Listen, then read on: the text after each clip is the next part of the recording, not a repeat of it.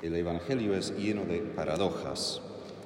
Los apóstoles, justo antes de lo que acabo de leer en el Evangelio, otra vez no entendieron bien a Jesús, que sigue después un cuento sobre un hombre ciego, sugiere que los apóstoles ya estaban en algún sentido ciegos y necesitan también ser sanados de su ceguera. Y vemos esto porque, de hecho, el ciego gritaba con fe que Jesús lo ayude. Él vio algo en Jesús, aún no con los ojos del cuerpo, pero entendió en su corazón la realidad de su persona, mientras que los que sí podían ver con sus ojos de cuerpo reprendían a ese pobre hombre para que no pida ayuda. Entonces hay algo de paradoja. Los que sí podían ver, obviamente no entendían bien y no vieron bien según la fe. Pero el hombre ciego sí. Y esto para mí es una paradoja que también me hace recordar del Evangelio de San Juan, cuando Jesús sana al hombre ciego desde el nacimiento y está respondiendo a los fariseos que están examinando a Jesús y cómo puede ser y cómo sanaste. Y Jesús dice a los fariseos, si se dieron cuenta que son ciegos, entonces podrían ver. Pero porque ustedes insisten que pueden ver, quedan en su ceguera. Y ahí es una paradoja, que aun como cristianos que sí tenemos fe, hay partes de nuestros corazones, partes de nuestras vidas, donde todavía no logramos ver, donde la fe no ha logrado entrar en nuestros corazones. Y aun si en ciertos aspectos podemos decir que sí veo, sí entiendo, hay otros aspectos donde tenemos que admitir con toda humildad, no, lo capto, no entiendo.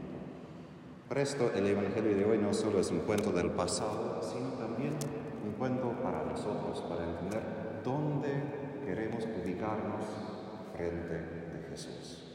Entre los que creen que pueden ver o entre los que simplemente insisten con una fe casi ciega de que Jesús ayuda. Una manera que esto se manifiesta en mi vida es que recuerdo como adolescente mi papá que decía cosas y yo respondía en medio de, de lo que estaba diciendo, ya sé, yo sé. Y él me decía, no me importa si sabes o no, déjame hablar. Y después, cuando estaba rezando, el Señor me reprendió con mucha ternura, pero me dijo, todo tu orgullo surge de esas dos palabras, yo sé porque en realidad no sabes, aun si lo crees. Porque hay mucho que ni sabes que no sabes. Y eso es el peligro. Ni estamos conscientes de lo mucho que no sabemos. Y ahí es el peligro, cuando creemos que vemos más de lo que en verdad entendemos. ¿Y qué es el peligro más que simplemente ver, no ver? Jesús dice en la carta a los Efesios, su propia carta, en la carta de San Pablo, que los efesios tienen muchas cosas buenas. Rechazan a los que predican herejía, rechazan a los que quieren diluir el Evangelio, pero tiene un problema más grande y es que todavía no tienen un amor pleno y caliente, digamos.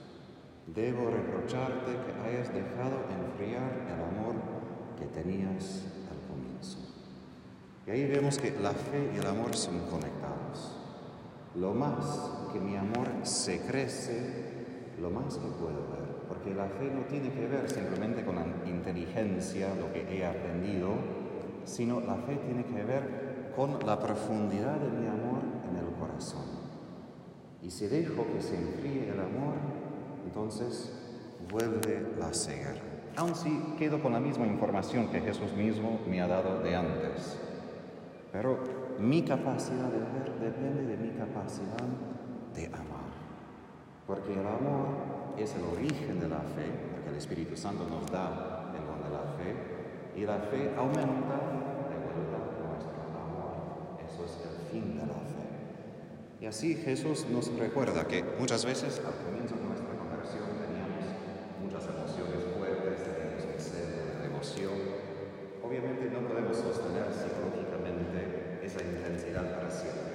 Porque justamente como algo nuevo, después de un tiempo, va a tener que bajar su intensidad.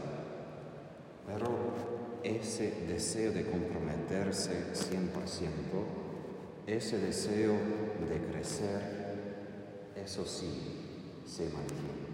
Aún sin emociones, aún sin tanta devoción.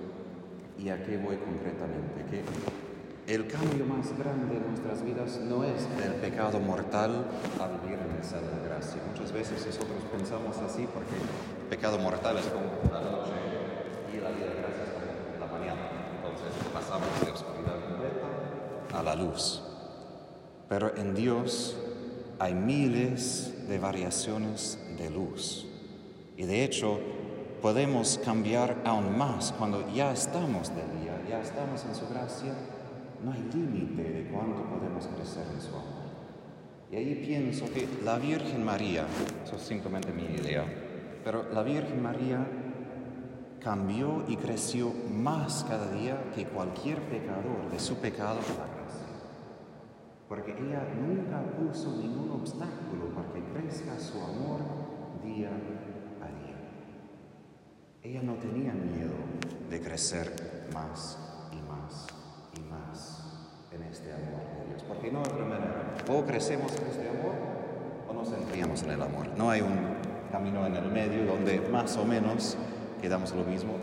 Si existe esto en otra carta que vamos a leer, Jesús tiene palabras bastante feas y dice, porque son tibios, los voy a vomitar. Entonces, que no tomemos ese camino de imaginar que podemos quedarnos donde estamos, porque Jesús va a asegurar que no podemos quedarnos ahí. Nuestra parte es pasar de luz a luz, de pasar de amor a amor. Y eso requiere que cada día abracemos nuestras cruces, porque el amor crece con más y más leña. Si es un fuego, exige más leña para sostenerse. Y así Santo Tomás de Aquino advierte que para que la caridad crezca, también las pruebas crecen. No porque Dios nos odia, justamente porque Dios nos ama, los santos sufren más. ¿Por qué?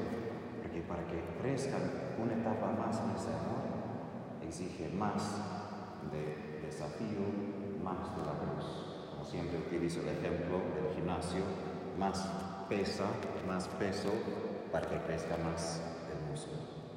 Entonces, pidamos no solo la capacidad de ver, pero la capacidad de amar no solo hoy, sino de cada día de tomar un paso más. No importa cuánto crecemos, solo importa esto, que crecemos aún un poquito para que estemos en la dirección que Jesús quiere por nosotros.